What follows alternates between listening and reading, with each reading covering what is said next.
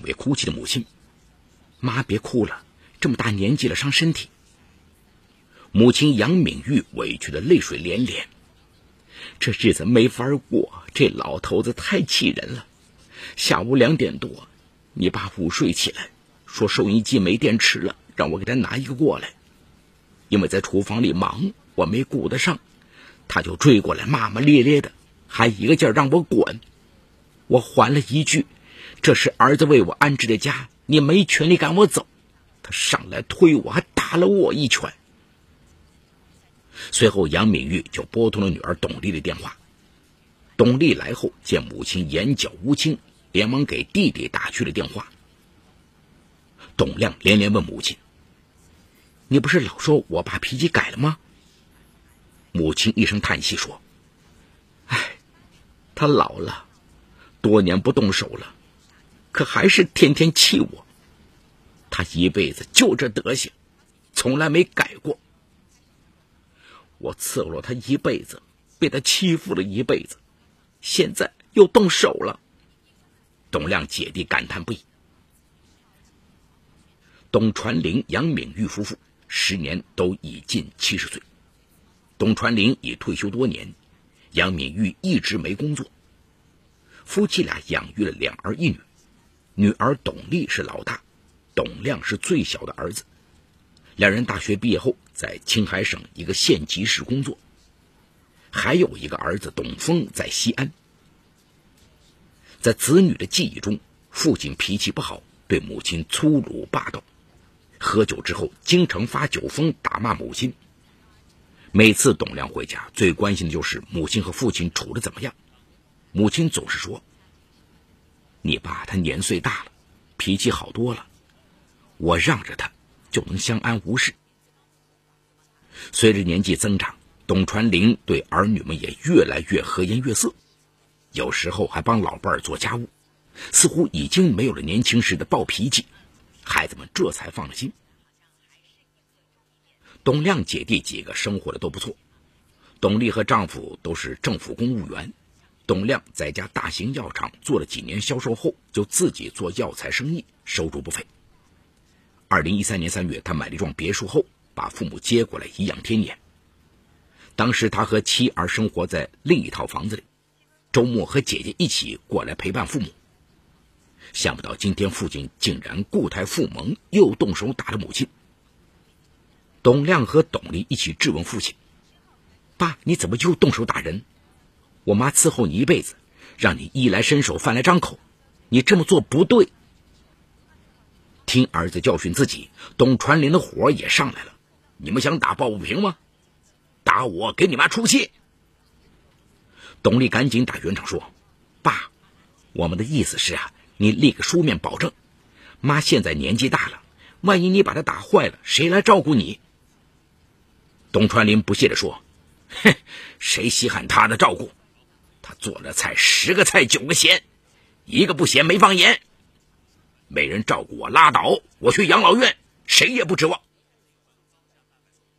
于是，董亮姐弟没有再继续和父亲沟通，而是私下商量起了对策。董丽提议说：“最理智而实际的办法就是把他们分开，那样母亲就能过上舒心的日子了。可分开的话，父亲连饭都不会做，该怎么办？”由于董传林主动提到了敬老院。董丽就建议把他送到那里去，找一家条件好的，里面活动多，他爱热闹，肯定会喜欢。董亮有些担心的说：“他们这代人保守，他会不会认为我们不孝？”董丽先去征求母亲的意见，结果杨敏玉一听就高兴：“嗯，只要他愿意，我乐得一个人清静。”这年四月的一天周末。董亮姐弟又相约着回家看望父母。董亮一再问父亲表现怎么样，杨敏玉随便说了几句，没想到被董传林听到了。什么？你还告状上瘾了？蹬鼻子上脸？看孩子们走了，我怎么收拾你？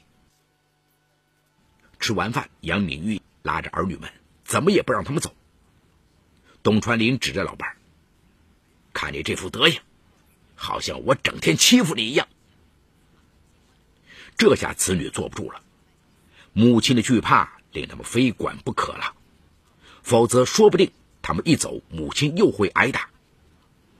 于是董丽果断提出了前面的解决方案：“爸，既然你们过不好，那就分开一段时间，妈留在这里。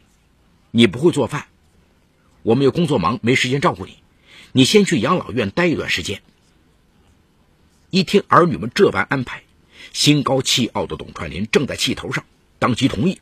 好，我看见他就心烦，去养老院更清静。二零一四年五月，董亮和姐姐把父亲送了过去。临行前，杨敏玉默默地帮老伴收拾衣服，不料董传林冷不丁冲过来抢过去，狠狠地塞进包里。这些董亮姐弟俩都看在眼里。也越发认为把父母分开是分对了。送走父亲，董亮怕母亲寂寞，随后和妻儿暂时搬过来陪他住。没有了老伴在身边，杨敏玉十分自在。每天送走了儿子一家三口，他就去菜市场买菜，回来在楼下和邻居们聊会儿天，再准备回来做饭。董传林刚到养老院，董丽姐弟不时的去看望。怕他有情绪，董丽一再安抚的说：“爸，我们对二老一样孝敬，但是你和妈处不好，我们也为难。你们暂时分开一段时间，我们一有时间就来看你，你照顾好自己。”董传林嘴巴上一点也不在乎：“嗯，你们不用操心我，来敬老院是我提的，我高兴着呢。”他还给儿女们讲起养老院的趣事，哼。大家排队量血压，我主动让后面坐轮椅的老人先量。你猜他们喊我什么？小董。你们告诉那个老太婆，我好着呢，这么多人陪着我，比她舒心多了。看父亲心情不错，子女们放心了，家中从此恢复了平静。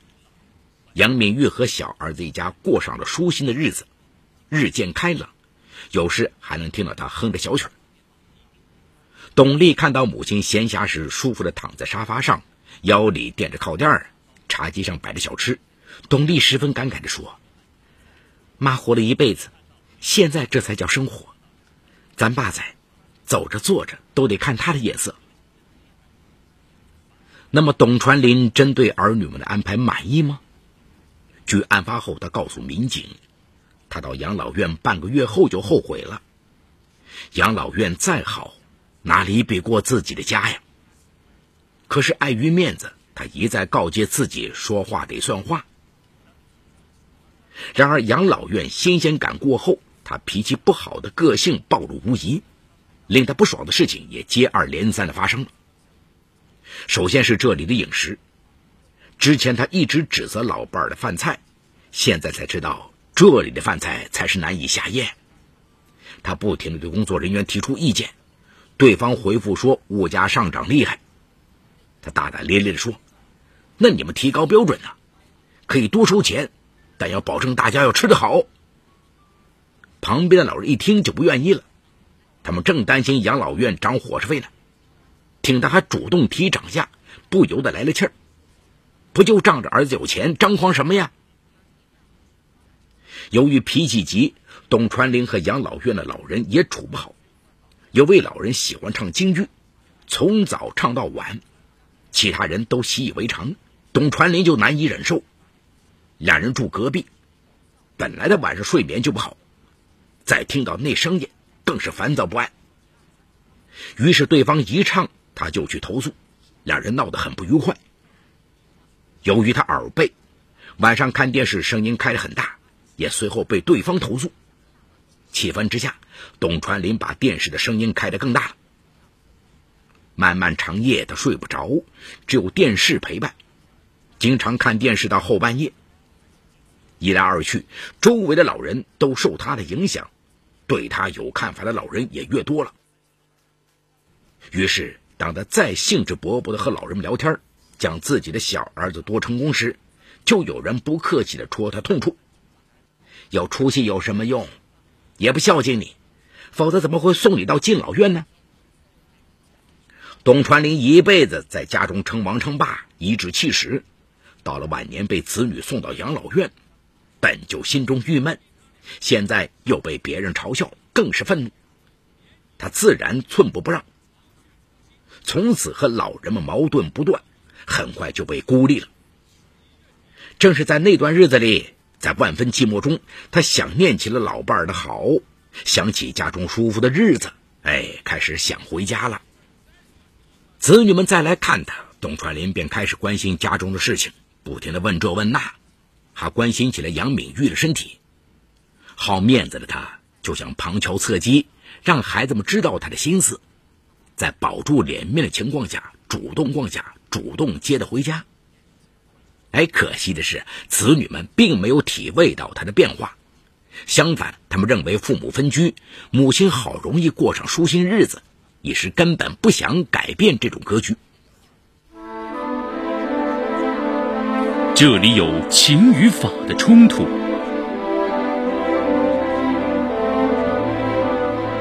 这里有生与死的考验，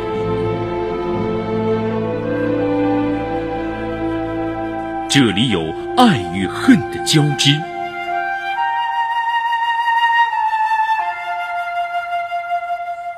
这里有黑与白的较量，法治故事。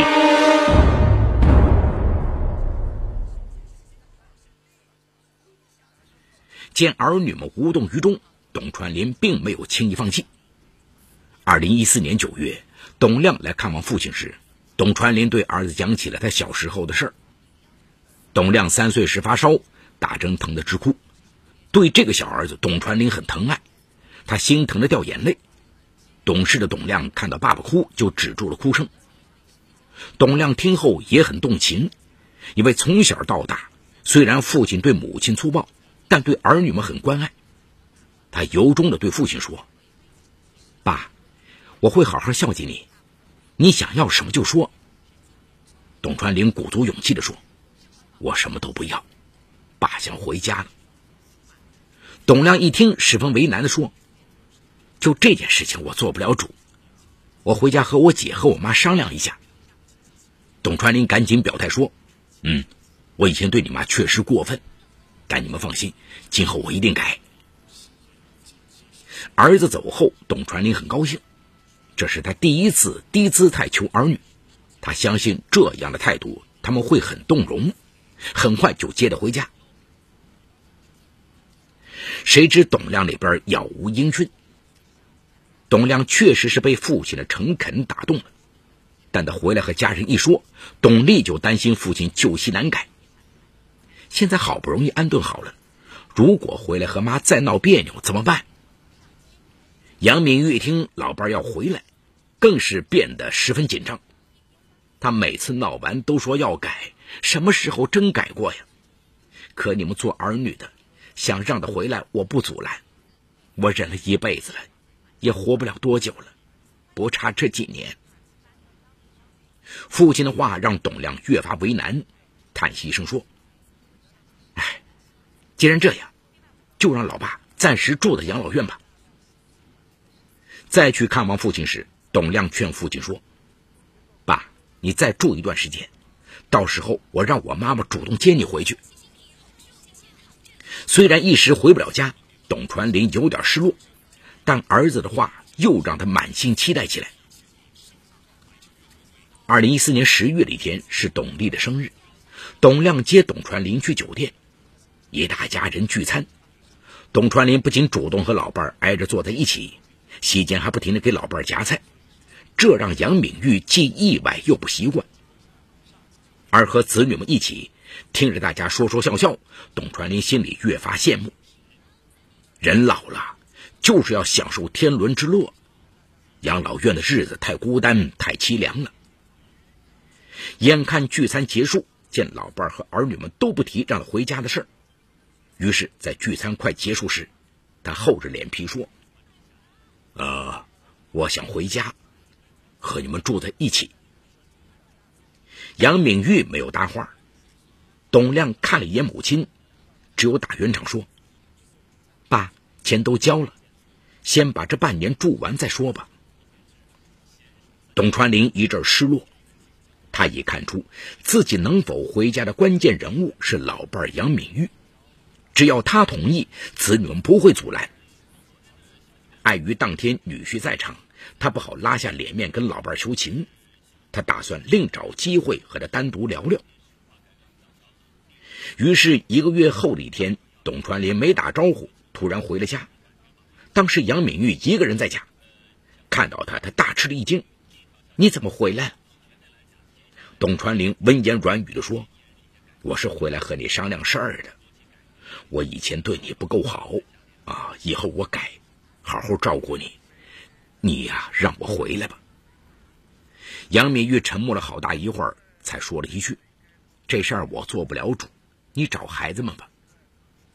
董传林不信，又哀求老伴儿看在老夫老妻的份上，再给自己一个机会。然而杨敏玉却说了一句：“现在这样挺好，我不想改变。”董传林一听，再也忍耐不住，发起了火：“你当然过得好啊，可我在养老院孤苦伶仃，你不要太过分，这也是我的家。”我想回来，谁也拦不住。杨敏玉一听也火了，既然谁也管不了你，你求我做什么？董传林一听更生气了，要不是你整天说我不好，孩子们怎么会把我送走？都是你在搞鬼，是你挑唆我和孩子们的关系。他气势汹汹的架势让杨敏玉深受惊吓，吓得躲在了卧室里。董传林敲不开门，在客厅里呆坐了半天，这才气吁吁的走了。事后，杨敏玉向董亮和董丽讲述了这一幕。他根本改不了，我怎么敢让他回来？姐弟俩连忙安抚母亲，说父亲还好，只是一时情绪，他没有强行回家，就是有力的证明。杨敏玉这才安心了。敬老院里的董传林却越发焦躁不堪，回家的念头折磨着他，让他经常半夜醒来，再也睡不着。董传林越想越气。二零一五年一月的一天，他从敬老院回到了家，家中只有老伴一个人。这次他没有再哀求，而是威逼老伴同意他回家。杨敏玉仍然是拒绝。董传林火冒三丈的说：“三天不打，上房揭瓦！你再不同意，试试！”骂完了，他冲过去对杨敏玉拳打脚踢。杨敏玉忍无可忍，想到这辈子受的气，他心中的积怨也爆发了。我和你拼了！他冲进厨房，拿起菜刀来砍董传林。董传林的胳膊被划伤，一向逆来顺受的老伴儿居然拿刀砍自己。董传林彻底被激怒，他咆哮着抓起一把水果刀朝杨敏玉捅来。杨敏玉躲闪不及，连中两刀，他挣扎着逃进卫生间。董传林追过去，一脚把卫生间门给踹开，冲着杨敏玉又接连几刀。杨敏玉倒在血泊中，而董传林则仓皇逃走。邻居听到异响，报警并拨打了幺二零。当地警方迅速赶赴现场，经法医鉴定，杨敏玉因颈动脉破裂、失血过多已经死亡。董传林被拘捕，对所犯行为供认不讳，如实交代了作案的动机和前因后果。董亮等几个子女得知惨剧，悲痛万分，对父亲痛恨不已。他们不过想给受欺负的母亲一个平静的晚年，却因此葬送了母亲的生命。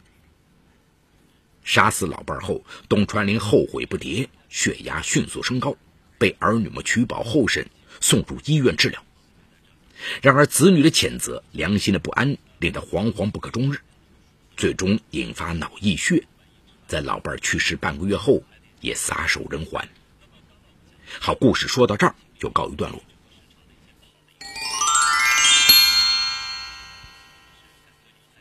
这是一个由家庭暴力引发的悲剧。强势粗暴的父亲，懦弱委屈的母亲，左右为难、满怀同情的儿女。虽然他们都在寻求解决问题的办法，都在试图和解妥协，但最终却将这个问题推向了不可挽回的尽头。首先啊，我们必须谴责董传林家庭暴力的行为。我国婚姻法第三条规定了禁止家庭暴力，董传林对老伴的拳脚相向以及呵斥痛骂，都应当属于家庭暴力范畴。不论他基于什么原因这样做，我们都对他的行为提出严肃的批评和反对。其次呢，杨敏玉因为董传林的拳打脚踢而拿起菜刀砍向董传林，董传林因被激怒而持刀捅死老伴他们二人因积怨。而拔刀相向的行为已符合主动追求对方伤亡的要件，不属于防卫行为的范畴，因此不能适用我国刑法第二十条规定的正当防卫。董传林的行为触犯了刑法第二百三十二条，涉嫌故意伤害罪。董丽、董亮姐弟自以为两全其美、避免冲突的做法，反而是加速升级了矛盾，最终。不仅对父亲关上了回家的门，推动他走上极端，也没能实现保护母亲的初衷。如果他们能在一开始就对家庭暴力零容忍，那么董传林可能就会早早的认识到自己的错误，在家人失去信心之前，尝试改正自己的行为。如果他们能鼓励母亲勇敢坚强，对婚姻关系做出自己的决断，那么杨敏玉可能不会一直逆来顺受。而是主动把握自己的人生，希望听众们能从他们的悲剧中得到警示和反思。